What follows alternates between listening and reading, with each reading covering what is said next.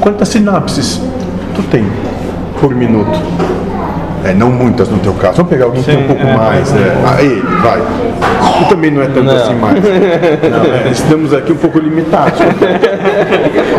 Deve ser. Vou somar tudo aqui. É, a gente chega num que tem um pouquinho mais. Mas ele, quando usava daquele. Como é o nome? Que te deixava mais eufórico. Ah, é, aí tinha muito mais.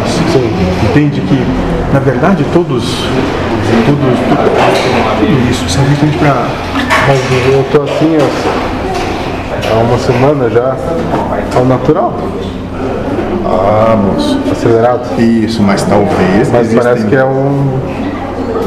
É que a gente tá inserido num todo um contexto, né? Isso, moço. Mas talvez aquela percepção que tu tinha usando algo externo já existia ou existe dentro de ti, mas que ela só é desperta sem mais a necessidade do- da muleta psicológica, porque em verdade eu sou um muleta. O rapaz me lembrou um- o caso da, da substância que o cérebro produz. Aí na hora deu esse Ah, é por isso que eu medito tanto.